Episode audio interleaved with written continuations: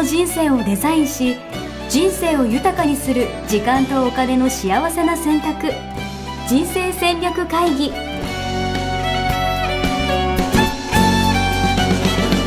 の番組は将来の仕事やお金人生にもやもやと不安を抱えている皆さんに元資産運用のプロキャリアとお金の戦略を同時に考える人生デザインコンサルタントの高頃もさあやが過去5年間延べ1700人の人生を望む形で豊かにしてきたメソッドを時間とお金の選択という切り口からお伝えしてまいります。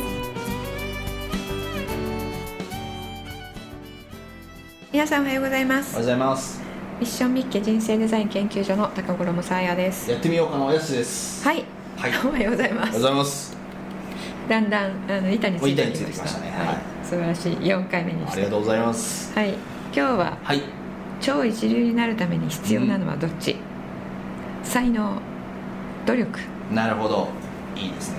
これはそもそも超一流とはみたいなそういうところもあると思うんですけど、うん。あの私の感想を言っていいですか、はい。感想というか感覚？はい、はえっとね一流までは努力でいけるけど。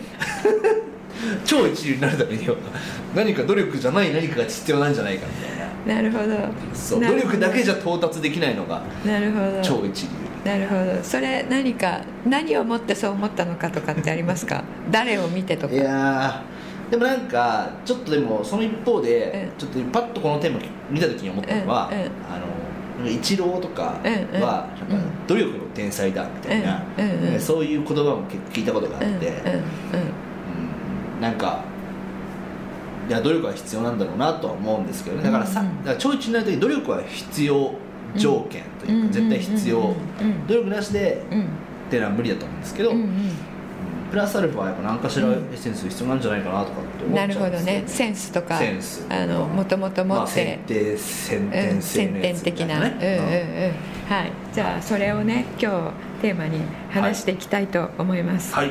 はい、よろしくお願いします。お願いします。はいえーっとまずね、はい。あの超一流ってなるのはね、うん。あの超一流ってなんで突然こういう、うん。あまり私が使わないような言葉 使ったかというまあと、こうね本があるんですよ。超一流になるのは才能か努力か。ていう本ですねこれ。そうそう。それがタイトルですね。そうそのままタイトルにさせていただいたんですけれども。なるほどなるほど。これ、えっと、ひっそり出たので、うん。ベストセラーとかにはなっていないんですよ。うんうん。でフロリダ州立大学心理学部教授うん。アンダース・エリクソンさんっおていう方がいる と思ったそれ。あの書いてるんですけれども、は2016年、はえーに出たいなるほどなるほど。ですね。日本語でも。前5年ぐらい前ですね。うん結構前ですね、えーでここにですね、うん。あのまあいろいろと書いてあるんですがこれあのとてもいい本なので、うん。皆さんぜひ、えー手に取って読んでいただければと思うんですがなるほど。文芸春秋さんから出てます。はい。はい。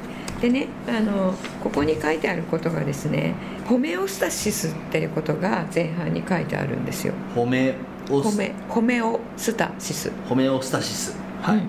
これはあの今の状態を保とうとする体の機能、うん生物の機能うん。なんですけれども、うん。それを利用すると、うん。まあ、努力で、うあの一流になれるっていう、まあ、そういうことなんですね。なるほど、うん。もう今結論ですかそれ。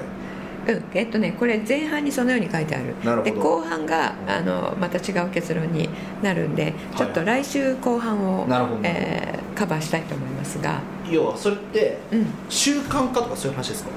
習慣化は、えっと手段ですよね、うんうん手段の前に戦略、うんうんうん。うん、が欲しいので、うん。そのホメオスタシスってうん。現状を維持するっていうものなのに、うなんでそれを使って、ん。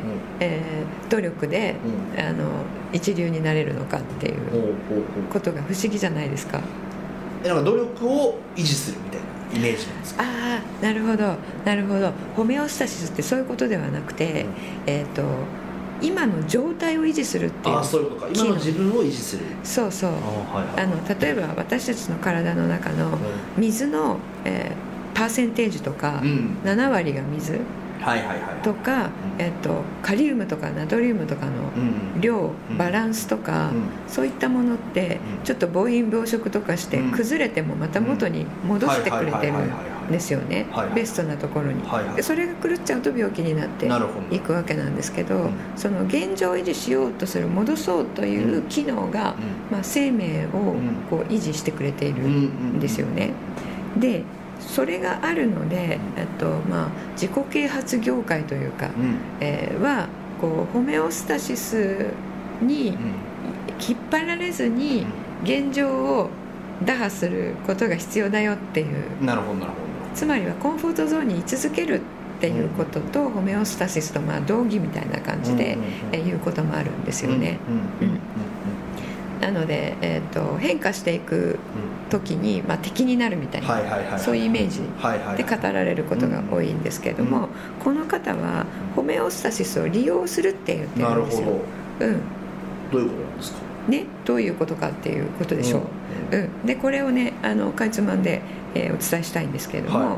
ホメオスタシスって現状は現状なんですけれども、負荷をかけるとうん。動ける。うん新しいところがうん。ホメオスタシスって認識するようになる。っていうことなんですけどどういうことかというと、はい。筋トレあるじゃないですか、あれって今の筋肉にはうん。ちょっと難しい、うん。重いうん。もの負荷ををかけますよね。負荷ってかけるでしょ、うん。で7回ぐらいできるものを10回とかうんやるっていう話ですよね、うん筋トレとかって、うん。でその最後の3回がうん。もうすごい辛いと、はいはいはいはい。でそれが負荷になってるわけですよね。ああとかってやるやつよね。うん。あ そうそうそう。そうそう。うん。であの今スーって普通にできる10回をやっても意味ないってことなんですよね、うん、だから最後の3回1人ではできないから、うん。トレーナーついてトレーナーに「頑張れ」とかってそうそう、うん。言われてやるといいですよっていううん。話なんですけれども、うん。その3回っていうのは負荷なわけですよね、でやってるとその最初の時はその3回はできなかった3回だけれども、うん。そのうちうん。その重さの10回はうん。普通になる、はいはいはいそこがホメオスタシスが1個移動したってことなんですって。いなるほど。なるほど。ホメオスタシスがじゃあ今まで7回だったのがうん。10回できる自分に維持してくれてる。うんうんうんうん。そう。それがあの負荷を与え続けることによって、うんその自分にとってのホメオスタシスを移動させていく、なるほど。だから20キロまでだったのが、えー20キロで5回だったのが20キロで10回になり、うん。30キロで10回できるようになりっていうことですよね。なんか運動とかだったら分かりやすいですねそれ、うん。なんか今までじゃあ分かんないけどピッチャーだったらうん。130キロまで出したのが、うんうん。じゃあ何かしら負荷かかることによって135キロまで出せるようになってみたいな、うん。うん。うん。うん。それどの領域でも、うん。えー同じことなんだそうです、はいはいはいはい、うん、で、えっと目のね、うん。あの検査を私たちするじゃないですか、うん。うんで老眼になった人たちを集めて、あの訓練をしたんですって、えーそしたら、えー、と老眼鏡なしで、えー新聞を読めるようになった。でそれも、うん。これも、えー、と前回とか前々回とか最近脳の話をずっとしてるんですが、はい。えーそれもあの目の機能は変わらないんですって。でその目から受け取ったものを処理する脳の可塑性によって見えるようになってるってことなんですね、うん、だ脳の可塑性つまりは変容性、えーこの本の方は著者は、えー適応性って言ってるんですけど、うん。えー配線が変わっていく、えーそれのことを、えー持ってもうん。ホメオスタシスが、えー一個ずつこう高まっていく。っなるほど。ていうふうに言えるんですよ。なので運動だと分かりやすいってさっき言っていただいたんですけど、うん。運動だけではなくて、うん。その視力とか、あと音楽とか、あの書く能力とか、えー読む能力とか、そういうの全部同じってことなんですよね。それイメージはじゃあちょっと無理すると、そうそうちょっと無理する。そうそうあのコンフォートゾーンのちょっと上っていう言い方をするんですけどちょっと無理をするっていうのを継続して続ける。おおなるほど。と徐々にホメオスタシスがうんうんこうレベルが上がっていくんだ、うん。あ面白い。でこれ脳科学者の方とかは、うん。脳を騙すとかいう言い方をしてるんですよね。脳は変化を嫌うので、うんうん。えーまあ、これホレメホメオスタシスのことなんですけれども、うん。変化してるよっていうのが分かんないようにじりじりと変化させるってうんうんいう方もいらっしゃるんですけれども、うん。まあ、あの同じことだと思うんですよね、うん。言ってることを確かねに。確かに。うんじゃあ今回の結論的には、うんうん。努力ってことでいいですか？そう努力っていうことでいい、おおなるほど。うん、今回はねうん。どっちもありではなくていつも。どっちもありが多いですが今回は才能あの一流になるのはう才能ではなくて、うん。えー後天的な行動によって。なるほど、うん。そこからちょっといかに自分に負荷かけながら活動していけるかっていうのをいかに努力で継続していけるか、うんうん。だと思います。で私はあの努力っていう言葉は、うん。えー使わないでくださいって受講生さんに言っているので、はいはいはい。えーなんで今努力っていうことを言ってるんだろうって、うん。皆さん思ってると思うんですけれども、あの使いたくない努力っていう言葉は、うん。どういうニュアンスを持ってるかというと、はいえーやりたくないものを我慢してやるっていう、ああなるほどね。そういうイメージ、努力にくっついてませんか我慢しろよ的なのとセットみたいな、ね、そうそうそう。努力を我慢と取ってる人には使いたくない、うんなるほど。うん、だけど努力を自分が、えー目指すところに行くための、うん。まあ、ただの継続するっていうような、うん。えーニュアンスで捉えてる人には、うん。それをすることで、うん。えーそこに行けますよっていうことを言いたいってことですね。ね。同じ努力っていう言葉でもね、うん。人によってちょっと捉え方が違いますもんね、うん、そう。だからあそっかやっぱりだから到達するには我慢が必要なんだって、うん取ってしまう方がうん。いたとしたら、うん。それちょっと言いたいことと違うので。なるほどなるほど。うん。いいですね、うん、でやっぱりねあのやってることは楽しくやる、うんうん、その負荷はかけるんだけど、はいはいはい。それを夢中になれるかみたいな。そう。それをそうそう。その負荷はやっぱりさっきの重さで言うと、ん。最後の3回は辛いわけじゃない、うんうんうんうん。それが嫌なのか、うん。辛いんだけど、ん楽しいと思えるのかっていうとこだと思うんですよ、確かに。いやなんかさ筋トレ好きな人ってさめっちゃ楽しんでますよね。その あ来てる育ってるぜみたいなこと言いながら。やってますよ。ね うん。やってる。私も昔ゴールドジムに行っていたことがあって。えー、そうなんだ。そうそう、まあ、やっていたのはあのあのえっ、となんていうんですかスタジオ系だったんだけれども、終わった後とかにね、えっとまあ、女性用の機械とかが置いてあるはいコーナーとかがあって、うん。まあ、そこでちらっとやって帰ったりしてたんですが、うん。ゴールドジムってほらあの大会とかに出るうんあのボディそうボディービルダーが結構来てる、うん。そう。みんなゴールドジムなので、もうバリッバリのボディービルダーがガンガン隣とかで やっていたあの。ま あ実はねそういう経験もあるんですながそう彼らはそれが好きよね。う、ん好き。なんか、うん。そうちょっとそれも聞きたくて、うん。話聞いてて、いやうん俺も超一流目指したいなって思ったものの、うん。何人の超一流何頑張ればいいんだろうみたいな、うんうん何の負荷別に筋トレボディビルになりたいわけじゃないから、うんうんうん筋トレしたいわけじゃ筋トレ界の超一流目指したいわけじゃないから。さ、そうよねうん。なんか何すんだろう何な何で何で超一流を目指すかっていそう。うことよね。なうん。うん、それもうそこが今日あの最後のポイントに、お。うん、今日次回今日でいいですか？今日今日、はうん、あの次回もこの本の後半、い、うん。えー解説したいんですが、うん。えー今日のポイントですよね、はい、うん。何の超一流にを目指す目指したらいいのか。うん。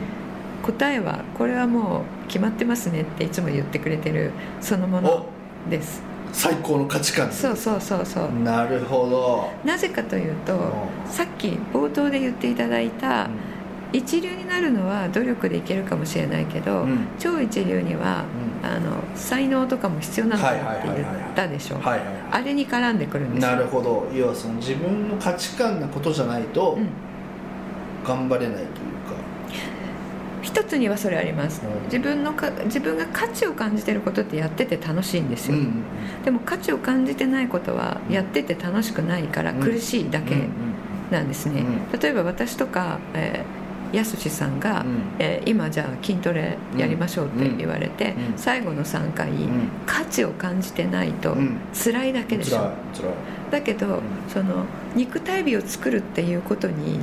価値を感じている人にとっては、うん。それはうん。それが手に入るためのうん。切符みたいな感じ、でそれやることが楽しいわけじゃないですか。うんっていうことは、うそこに価値を感じているとうん。努力は楽しくなるんうんですよ。っていうことはその負荷をかけてもうん。自分が楽しいと感じるっていうことは、うん。そこに価値を感じている。つまり価値観に合ってるものうん。で努力をすると一流になれるうんなるほってことなんですよ。どなるほど。で最後のその一流から超一流になるまでのうん。才能うん。それが確かかどうかは置いといて、うん。そうだったとしてですよ、うん。そうだったとしたら、うん。その才能あるところはどこかなっていうのが分かんないとダメって思うと思うんですけど、この事実をお伝えします。はい。今まであんまり言ってなかった。はい。最高の価値観があるところには必ずあなた独自の才能が眠ってる。うんなるほど。そこには伸ばすものがあると。そう。必ず人はできないなんでこれみんなできないの？ってうんうんうん自分には当たり前にできちゃうのが才能ですよね、その価値を感じるところとその才能その今の意味での才能を持っているところと同じなんですよ、うーん。なるほどね。そう。なので、うん。自分はどこに才能あるのかなって見ることは必要なくて、うん。どこに価値を感じるのかなが分かれば、そこに才能がある。なるほどえなんか例えばですけど私の場合だったら、うん。まあ、ちょっとあの価値観ワークやってないんで何とも言えないんですけど、はい。はい、はい、4年半ね 言い続けてやってくださらないここが下に一人いますけど。いやまあそれこそ人と人をこうつなぐこととか,、うん。なんかそういうことがこう好きだったりとかね、うん。まあ、価値を感じたりとうん。かしてるわけなんですよ、うんうん。それのうん。ちょっと負荷をかけるっていうイメージがあんま湧いてなくて、うん。つまりどういうことかなみたいな。いやなんかじゃあ1日1人つないでたら1日2人つなぎましょうみたいな。あーあその負荷をかけるっていうところがね。そうそうそうあ鍛え方がね。あなるほどなるほど。それはまたちょっと別の話ですよね、はい。あの今超一流になるっていうのは、うん。えーその、えー才能が発揮できるかできないかみたいなところなので、うん。えー例えば音楽うん。の一流化になるとか、うん。えースポーツの一流化になるとか、うん。物書きとして一流になるとか、まあ、そういう、まあ、なんていうんですか技術系？はいはいはいはい技術系のことを今までお話ししてたんですね。うんで今のだと今の価値を感じるところっていうのは、えー何でしたっけ人をつなぐ？うん。人をつなぐが価値がある。で人をつなぐための才能も持っている、うん。じゃあ、えー、やすしさんは人をつなぐ超一流ですね、うんと、えー自他ともに認めるようになるにはどうしたらいいかってことですよね、うんうんそのための負荷っていうのはうんうん何に当たるのかっうん。うんそう。ていうことですよね。そう。うん、で自分だとさっき量を言った。それを言いました。なんかその、何今までどれぐらいのこう何ご縁つなぎをじゃあやってきましたみたいな話なのか、うんこういうコミュニティ持ってますみたいな、うんうんそういう数みたいなのが一つの仕様なのかなみたいな。うんうん、じゃあ、えー、とやすしさんが思う、えーつなぐのの超一流の人って何を持ってますか？技何術技術として。技術とか力としてと、まあ、まずはその相手のことを知るとか、うん。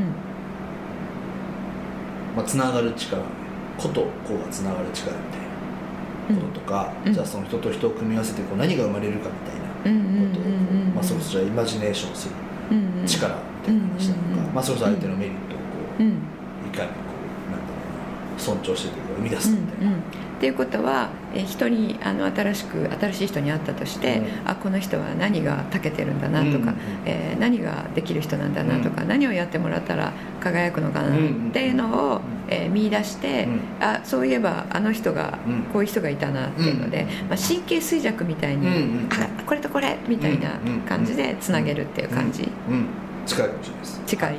そうしたらその技術っていうのは、ひらめくことじゃないですか。あそこにあったまあそうですね。ひらめきに近いかもしれない。うん、さっきあそこに3があったみたいなうん。ことですよね、うん。うん。その前にあこの人の、えーまあ、才能うん。はこれだな。うん。この人はこれをやってもらったらはいいいんだよね。っていうのを見抜く力がまずあるじゃないですか。で見抜いたらあこれとこれで、まあ、あの化学反応起こるなっうんていう、うん。そこイマジネーションですよね、であとはやってみるっていうことですよね、うんあの最近のテーマの。そうん、でその各ステージの今3つステージがありましたけど、うん。各ステージの技術を磨けばいいはいはいはいはですよね、いはいはい。だそこの各ステージで負荷をかければいいわけでなすよ。るほどなるほど。じゃあそれぞれを、うん。なんだろう要素分けしてうん。ブレイクダウンして、うん。アクションとして。うん。なるほそう。だ人の才能を見抜くっていうんだったらそのじゃあ才能を見抜くっていうのは何をもう見抜くって言っても見抜けないじゃないですか、うん、なのでどういう力を、えー高めたら見抜けるのかどってことに落とすってことですよね。事前のこうリサーチかもしれないし、うんうん。そうそうそう質問かもしれないしとかね、う。ん。うん。うん。だから価値観ワークのうん。ファシリテーショうんンやれるようになったらそれ使えにるわけですよ、うんうんうんうんそしたら会話していてあうん。この人の価値観うん。ここだなっていうのが分かるので、あここに才能ありますねって言って、まあ、人事の采配とかもそれで、はい。はいえーできるわけなんですけど、うんまあ、じゃあそういう、えーテクニックも手に入れましょうとか、うん。うん。であとは、えーとえー自分の記憶に頼ってると、うん。人材いっぱい知り合いがいるでしょ、う。ん。で記憶に頼ってると、ん。あれなので、まあ、どこに3があったかすぐ分かるように。で、まあ、1人に1カードとか作って、あのデータベース化しておくうん。とかですね、でこの才能ってあのピコってキーワード入れたらそれに才能がある関連の人がバッと出るとかね。うん。そういうのを作ってうんうん。おくとうんそれがその領域での、まあえー技術の一つになりますよね、うん。今そういうツールをどうやって使いこなすかも、うんうんえー才能の一つなので,、でその各ステージステージで負荷をかけていく。うんと今みたいに新しいうん。戦略とかが立っていくので、なるほど。うん、いいですああんまり考えたことないですよね。ない。うん。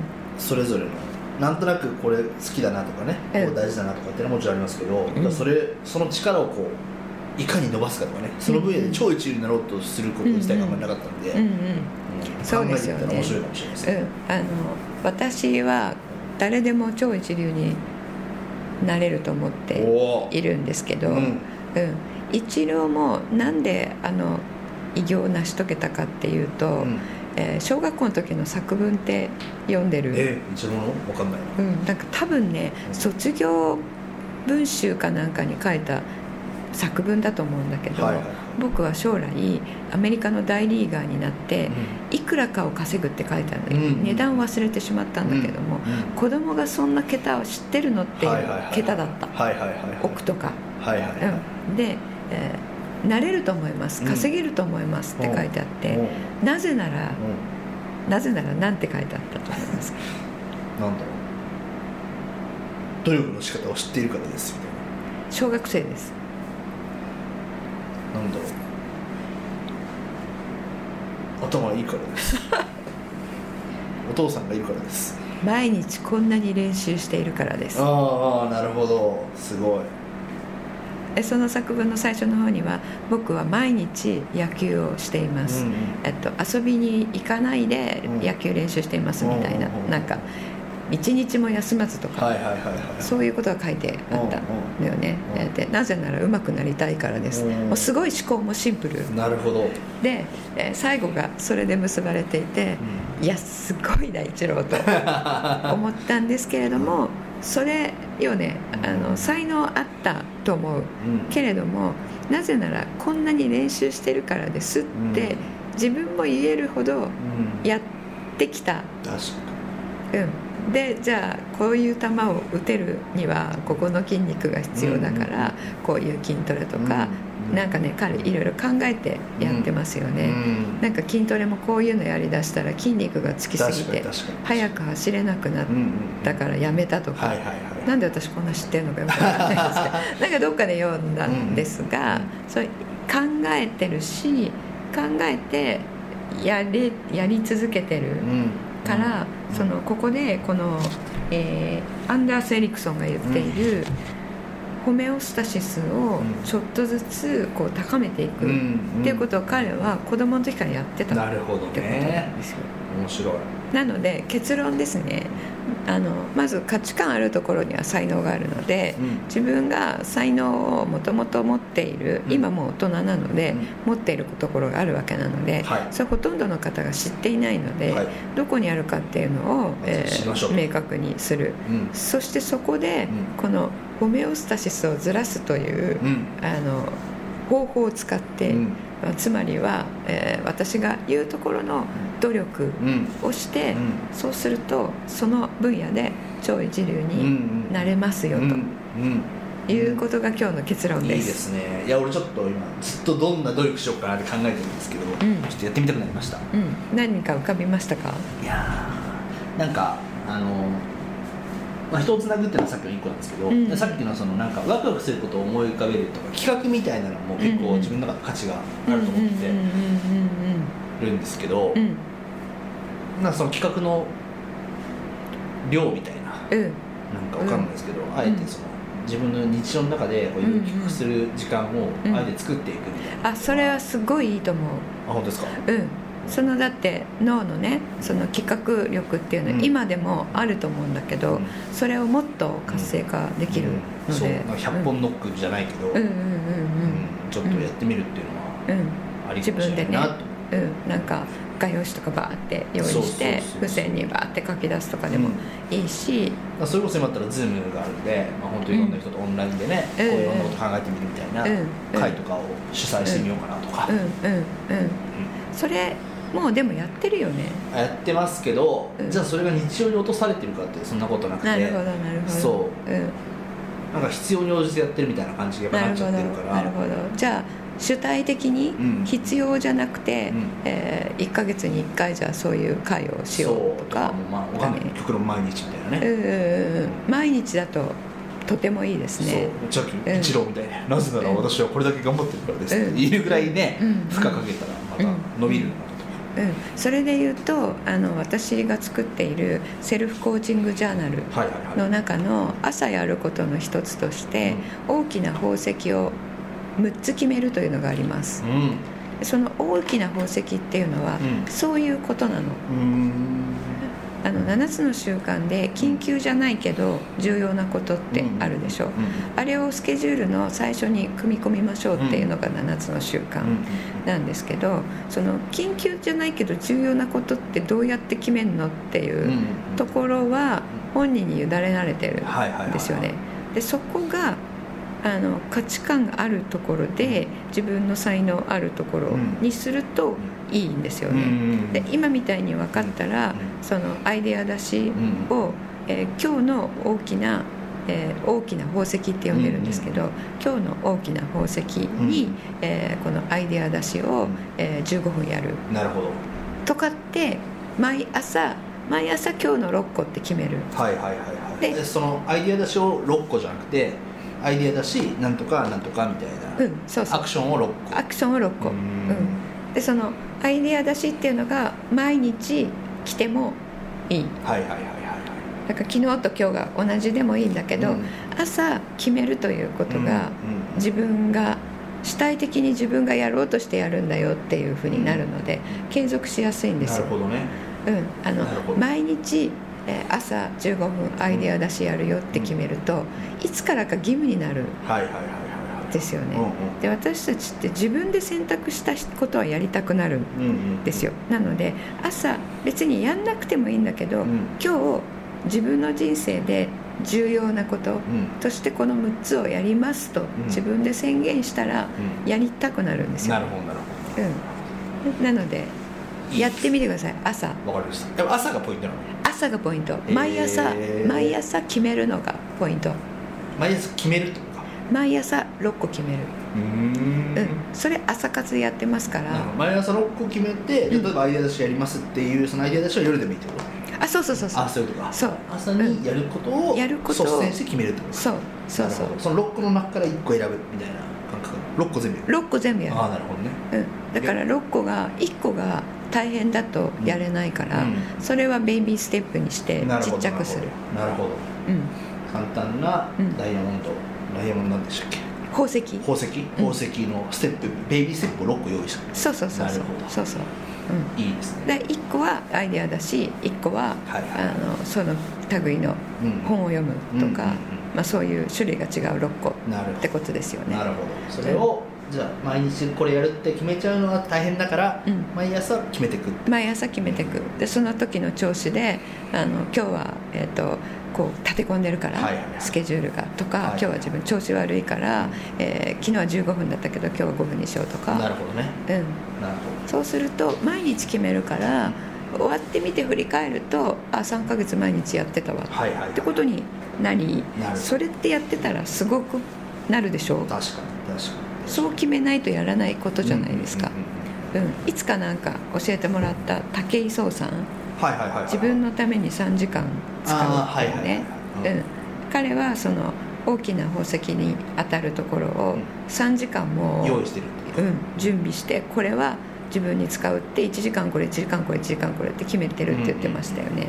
でそれでできる人って少ないと思うんですよ、うんうんうんうん、今日決めて今日やる、うんなるほうん、どいいですね。はい。ちょっと実践してみようと思いますんで、やってください、はい。皆さんもねあのホメオスタシスを利用するちょっと、えーこの本に詳しく書いてありますから、うん。えーぜひ、えー興味のある方ははい。読んでいただいて、はい。と思います。で、えーこれですね今日きかなり長くなりましたね。はい。30分を30分超えちゃった。過ぎてしまってますね、えーもう時間をね、はい。あまり決めていずに、ん。えーやっていますので、うん。で、えー、と来週これのあの後半に書いてあることを、うん。えーやりたいと思います。はい。はい。じゃあ今日もはい。皆さんありがとうございました。ありがとうございます。はい。さようなら。さよなら。